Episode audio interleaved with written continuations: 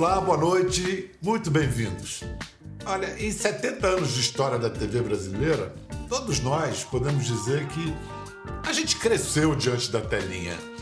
Já a nossa convidada desta noite pode dizer que cresceu foi mesmo na telinha, ralando, trabalhando desde os seis anos de idade. Hoje ela tem 26. Difícil esquecer a Emília que ela nos deu no sítio do Pica-Pau Amarelo. Tinha então sete aninhos quando se imortalizou como a boneca de pano mais necessária do Brasil. Por certo que Monteiro Lobato deu sua bênção lá do sítio do céu dos grandes escritores. Vida fora, a menina espoletou-se por mais e mais produções artísticas e cívicas. A mulher talentosa e engajada de hoje, além de atuar, toca projetos em diversas áreas, põe a mão na massa mesmo. E ainda por cima traz esse luxo de sobrenome do poeta, Drummond. Isabelle Drummond. Bem-vinda, minha querida. Olá, Pedro, tudo bem? Tudo bem, tudo bem. As suas primeiras lembranças de televisão são de você como espectadora ou como atriz, assistindo ou atuando? Olha, eu acho que as minhas primeiras lembranças são uma mistura. Eu me lembro de, de estar assistindo algumas novelas e, de, e fazendo algumas coisas também. Eu não sei se é em paralelo ou se tem exatamente aí a ordem, porque eu sempre fui muito noveleira antes de começar a trabalhar dentro das telinhas. Tanto que você, antes do sítio, já trabalhava em novela, já tinha estreado em novela. É verdade. Eu fiz os Maias, né? Que foi o meu primeiro trabalho, assim, que eu participei inteiramente. Pissara, disse que tu vai sair e eu tenho medo de ficar sozinha. Foi uma super experiência para mim, né? Porque era uma novela de época, tinha sotaques, então foi o meu primeiro desafio. Aí depois veio o maior, né? Que foi o sítio. Você, assim, atuando como criança, era como uma criança brincando de teatrinho ou teve um preparo técnico, assim? Olha, o, os Maias tinha uma coisa um pouco mais séria, era do Luiz Fernando Carvalho, né? Então, é, tinha, mas tinha uma dinâmica para lidar comigo. Eu era muito nova, eu tinha, é, tinha acabado de fazer seis anos. Já no sítio, é, eles me davam muita liberdade para criar, então eu própria inventava algumas coisas. Tem alguns bordões da Emília que eu contribuí, então eu tinha um mundo imaginário meu ali que ia acontecendo durante. Eu não gostava de passar texto, então eu não decorava muito as falas, assim, aquela coisa repetitiva, não, não era exaustivo, era uma coisa mesmo eu lia, rapidamente eu pegava e depois eu brincava com aquilo. Ah, então você já tinha uma Emília dentro de você, já tinha a sua torneira de asneirinhas, é como ela dizia, tagarela pra é, caramba. É, é isso mesmo, a torneirinha de asneira tava já dentro de mim. Eu tinha um pouco de Emília, então eu acho que isso veio, assim, aflorou quando eu botava a peruca, minha mãe disse que eu me transformava, eu saía assim, feito uma pimenta pelos, pelos estúdios e eu começava a ficar mais agitada do que eu já era.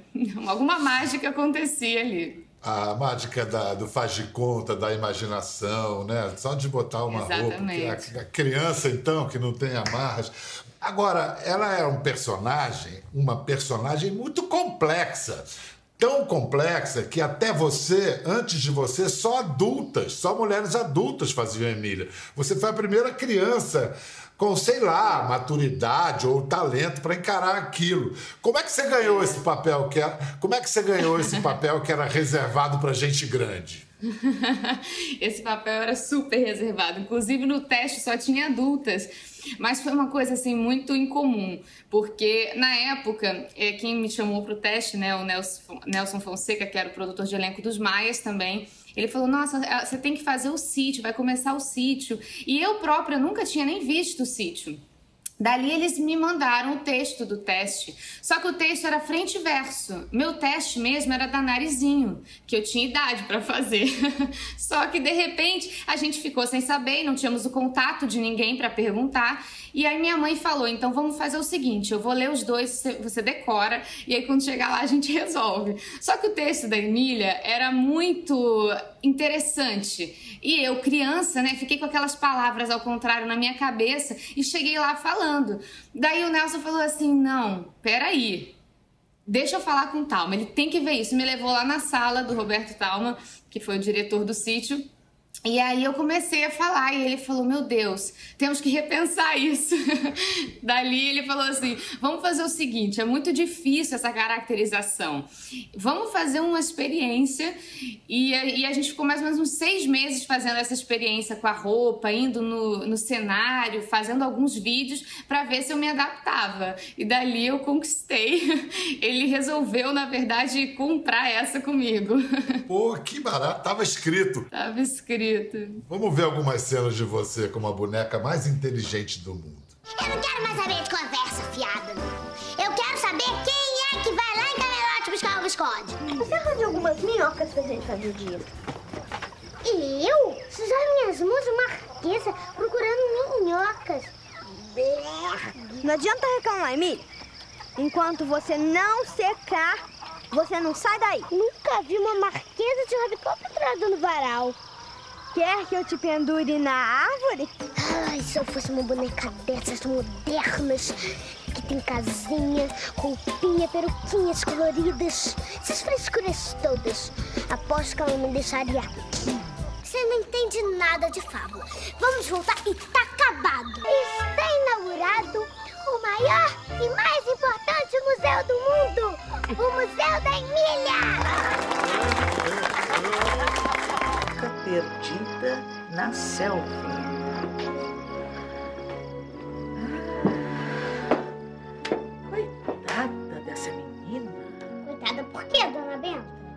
Ora, Emília, ela deve ter se perdido no meio da selva e deve ter sido criada por alguma tribo indígena. Ai, gente, que figura. Que amor, que amor, que amor. Muito pequena, né? Mas com a Alicete Bruno, você tinha uma ótima Isso. química. O que, é que mais marcou você na sua memória, ficou mais marcado das gravações do sítio? Bom, a Anissete, ela foi assim uma, uma pessoa chave pra mim, porque ela tinha muita paciência. A Anissete, eu sou fã dela, né? A gente estava cercada, na verdade, de grandes atores ali, então eu que nunca tinha feito escola de teatro, não, não tive nem tempo de, de me aprofundar nessa arte, eh, tive ali professores, né? A Anissete foi uma professora pra mim.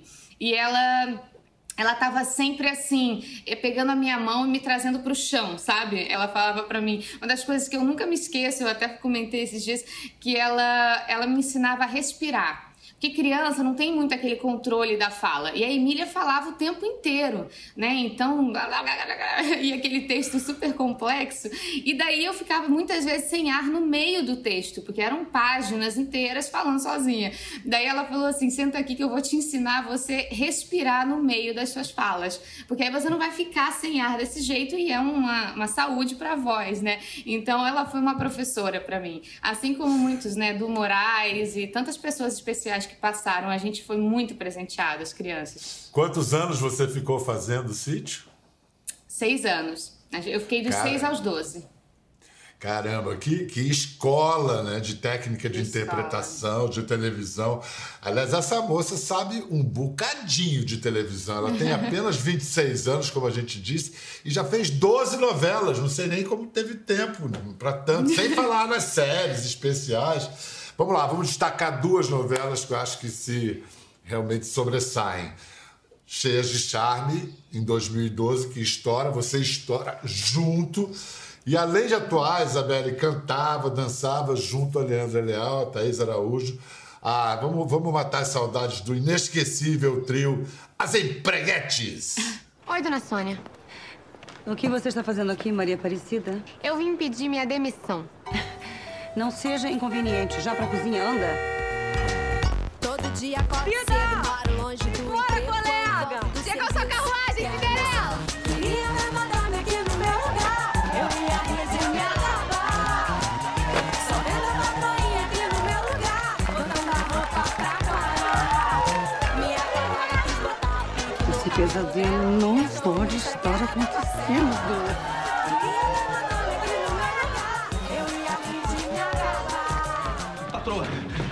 As empreguetes estão dando um show lá na pracinha do condomínio. As chumbreguetes estão pipilando em meu puleiro.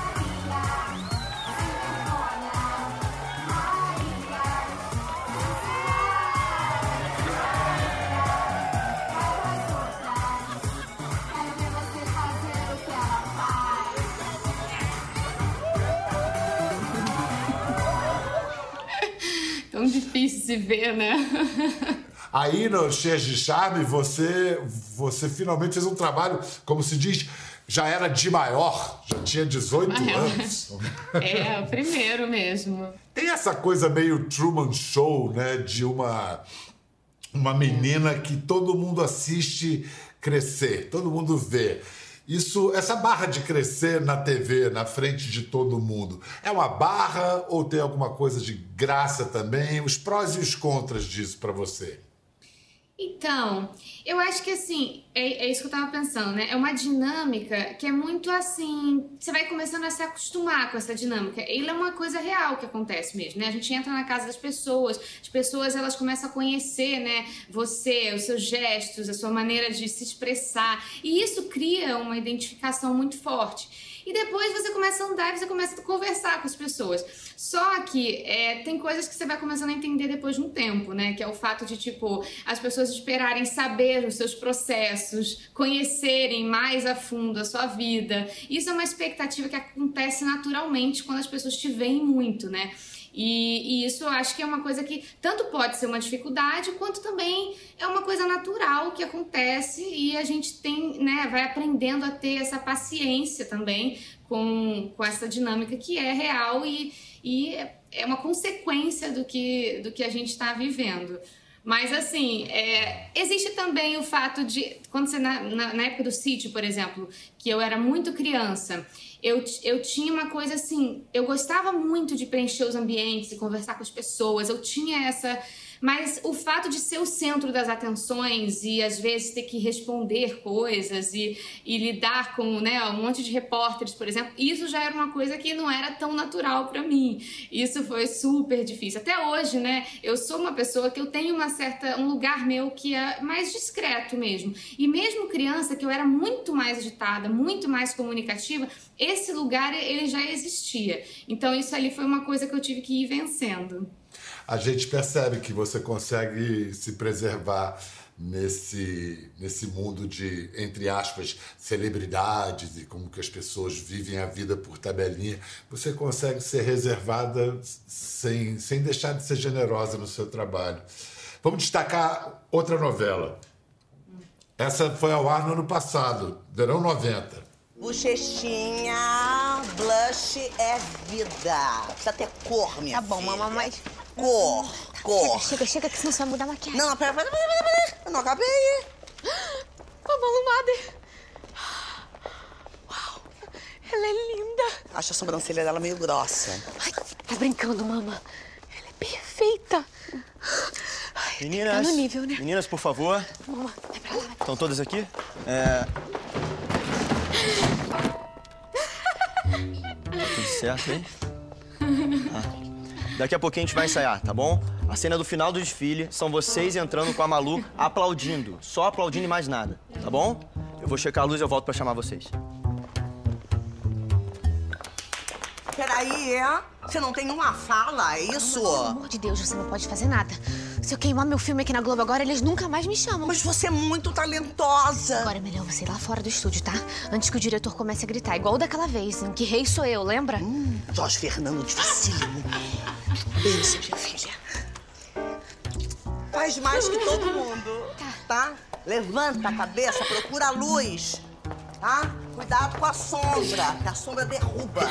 Maravilhoso. É maravilhoso, tem várias, várias piadas internas ali. Acontecendo ali. Com, é, com a Malu, com a Globo, com o Jorginho, querido Jorginho. É, Ah, muito bom. A Cláudia Raia é uma comediante nata, né? As pessoas esquecem, ela é uma comediante. Você adora fazer comédia, né? É, é- é muito desafiante, é mais desafiante fazer comédia? Olha, você sabe que eu nunca, não sei, eu nunca me vi muito pra comédia, né? A primeira vez que eu, que eu fiz comédia foi justamente com o Jorge, e foi Caras e Bocas que a gente fez. Só que a minha personagem, ela não tinha responsabilidade da comédia. Então ela tinha aquele lugar de que ela ia fazendo o que ela queria, ela era mandona mesmo e tal, e as piadas iam acontecendo ao redor.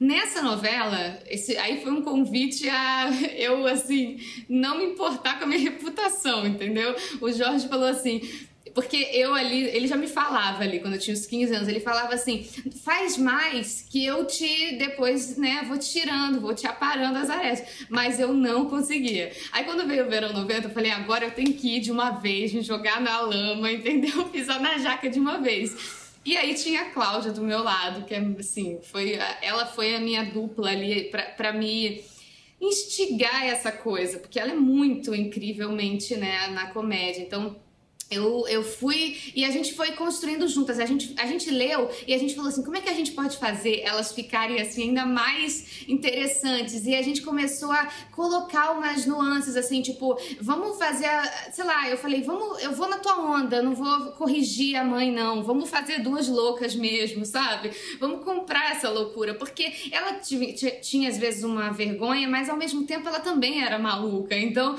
tinha toda essa maluquice acontecendo dentro da cabeça dela, tipo a Malu Mader. E é muito legal isso, porque eu era apaixonada pela Malu. Até hoje ela fala, ai, adoro essas histórias, porque eu era muito encantada com ela na minha infância. Daí ela fez a Cuca no sítio. Ela fez uma. Ela, ela foi fazer o sítio. E aí eu falei, meu Deus, ela era tipo a minha musa. Ela, Cláudia Abreu. Então, dali foi muito engraçado, porque eu era exatamente a, a Manu nessa situação, entendeu? A Malu Mader.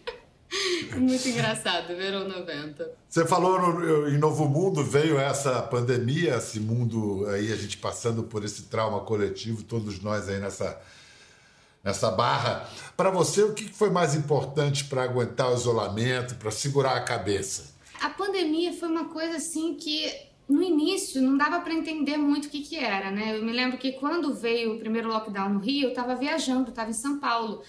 E assim, eu não- eu não tava entendendo, né, o que que tava acontecendo. Eu viajei no início filmando, eu tava fazendo um, um longa, e depois eu, eu tava trabalhando em São Paulo e aí falaram, o Rio fechou. Aí a gente teve que voltar correndo pro Rio e entrar em casa, era uma coisa assim. Só que não dava para compreender o, o que que ia acontecer. Agora parece que a gente já tá um pouquinho mais acostumado, né, com esse formato.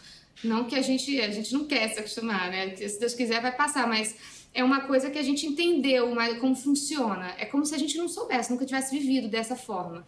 E aí eu continuei trabalhando. Assim, algumas coisas pararam, mas é, outras eu continuei desenvolvendo, que eram coisas que dava para fazer, sei lá, com reuniões, é, parando, com conversas, né? Brainstorm, aquelas coisas. E algumas obras. A gente conseguiu. Então, assim, eu tenho ONG, né? Então.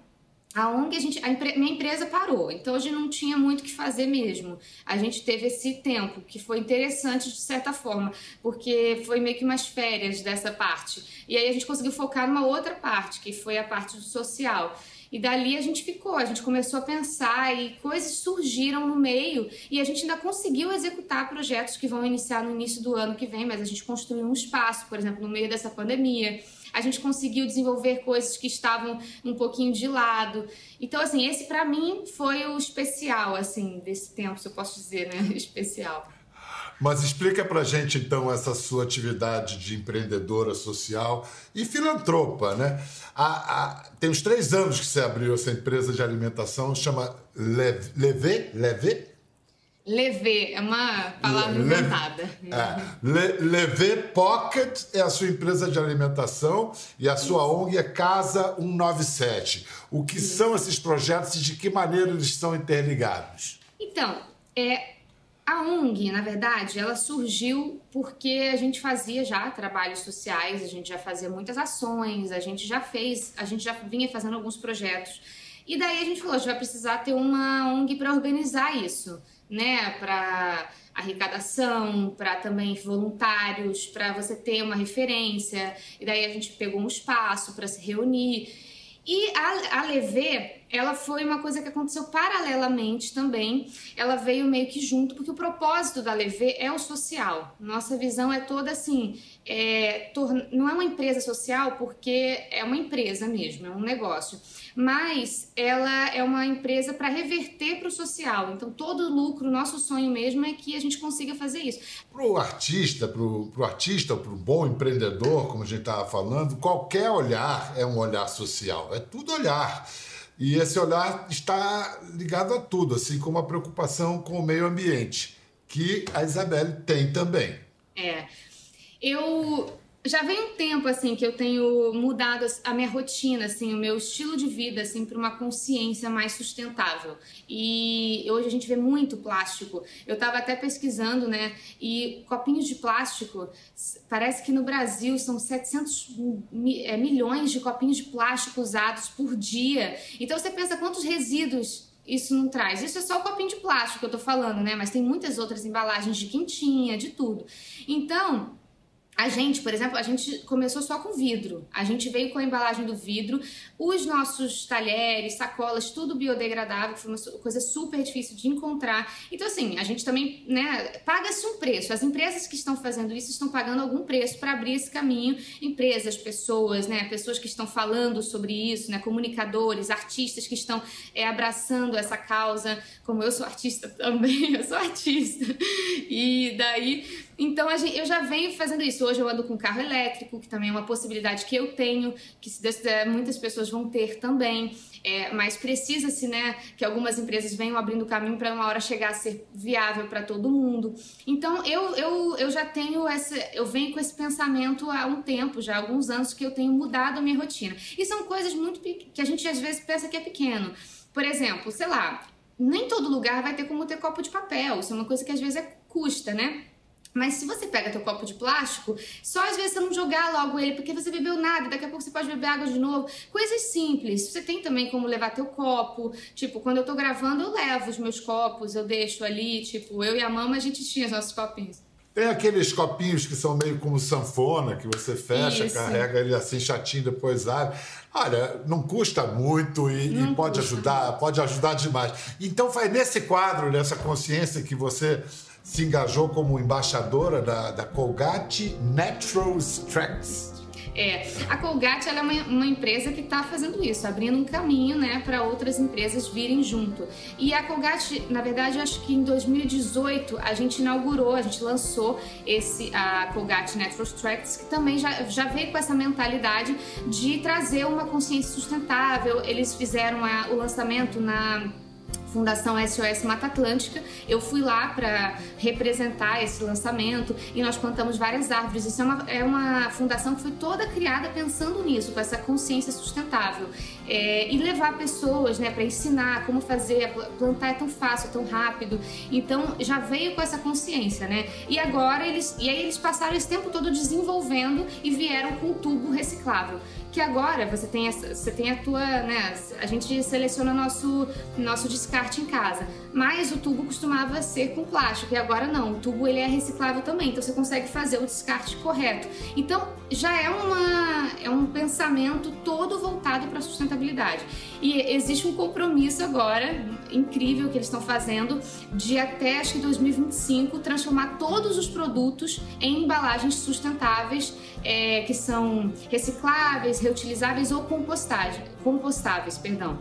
Compostável é uma coisa muito legal. Eu faço compostagem com o meu lixo de casa e aí depois volta como terra. É muito interessante isso. Bom, então é isso que a gente também queria falar, que essa novidade de ser assim o primeiro tubo de creme dental reciclável está ligada a esse compromisso da Colgate de ter cada vez mais produtos com embalagens, como disse a Isabelle, recicláveis, reutilizáveis, compostáveis até 2025. Essa é a data assim que é, como prazo de compromisso de até lá fazer essa transição. Você pode saber mais sobre essa iniciativa e sobre todos os produtos da linha Natural Extracts, basta para você apontar a câmera do seu celular aqui, ó, nesse QR Code que está na tela, e aí o seu sorriso e a natureza ambos agradecem. Vem cá, Drummond, do seu nome, é verdade que você é contraparente do velho Carlos, do grande Carlos de Itabira? Olha, eu ouvi dizer que sim. a minha avó, na verdade, ela é super orgulhosa disso, inclusive, que minha avó, ela, por parte de pai, né? Esse sobrenome vem da família do meu pai. E, e a minha avó é prima de Carlos Drummond. Agora eu não sei é o nível, nunca eu não, eu não fui a fundo nesse estudo, nessa pesquisa familiar, árvore genealógica, né? Mas ela é muito, ela trocava várias cartas com ele, ama, ela tem mesmo essa veia artística, poética, ama escrever, minha avó, gente. Ela queria ser professora, mas na época dela, né, tinha essa coisa de da mulher talvez não, não trabalhar tanto, e ela, mas sempre muito interessada na leitura, na escrita, ela me trouxe muito isso. Ah, e essa história, essa história, Dirce, Dirce, Disse. É, essa história tá boa assim, não precisa árvore genealógica, é só deixar meio assim já a inspiração já tá bom. Não, e a gente viu durante a pandemia, a gente viu que você também tem uma veia poética, você postou vídeos recitando poemas Yeah. e você tem um verso da Elizabeth Bishop é, tatuado no Yeah. seu braço aí. É, eu tenho. É, e, e- e esse, ver, esse verso, Accept the Fluster of the Lost Keys, é, é de um poema muito famoso dela, o mais famoso, que é Uma Arte, e que na verdade é a arte de perder. E você teve uma perda trágica. É, foi quando você perdeu o seu pai que você tatuou isso no braço? Então, esse- essa tatuagem aqui eu acho que eu fiz alguns anos depois. Mas foi uma, uma coisa assim que essa, essa poesia me chamou atenção, porque ela, ela tá falando ali de uma perda, né? Depois eu, eu gostei né, da, da poesia fui dar uma, uma lida a respeito. E sobre como as coisas acontecem, né? E, e às vezes você não pode. Tem vezes que você não consegue controlar. E isso é uma coisa que a gente precisa se acostumar, né? Então foi uma coisa que me tocou porque de alguma forma eu conheço esse sentimento que ela estava falando ali. Você sabe que esse poema tem uma tradução consagrada do Paulo Henriques Brito, muito bonita, é, preservando as rimas e, a- e as métricas. Mas eu fiz um- uma tradução mais, assim, minha, é, sem tanta técnica de métrica e rima. Mas vou terminar falando para você, tá bom? Ai, que lindo. Não é tão difícil dominar a arte de perder. Tanta coisa parece preenchida pela intenção de ser perdida que sua perda não é nenhum desastre. Perca alguma coisa todo dia. Aceite a novela das chaves perdidas, a hora desperdiçada. Aprender a arte de perder não é nada. Exercite-se perdendo mais, mais rápido, lugares e nomes e. Para onde mesmo você ia viajar? Nenhum desastre. Perdi o relógio de minha mãe e olha, minha última e penúltima casas ficaram para trás. Não é difícil dominar a arte de perder. Perdi duas cidades adoráveis e mais ainda alguns domínios, propriedades, dois rios, um continente. Sinto sua falta, mas não foi um desastre. Até mesmo perder você, a voz gozada, o gesto que eu amo, não posso mentir. É claro que não é tão difícil dominar a arte de perder, apesar de parecer, pode escrever, desastre. Era demais, é muito lindo esse poema. Muito lindo, muito lindo. Obrigada. Eu que agradeço, Isabelle. Continue aí se cuidando e cuidando da gente através de tantos projetos bacanas aí que você está tocando. Parabéns. Eu espero. Obrigada. Adorei. Beijo. Valeu, Um obrigado. beijo. Para vocês também um beijo, até a próxima, gente. Gostou da conversa? No Globoplay você pode acompanhar e também ver as imagens de tudo que rolou. Até lá.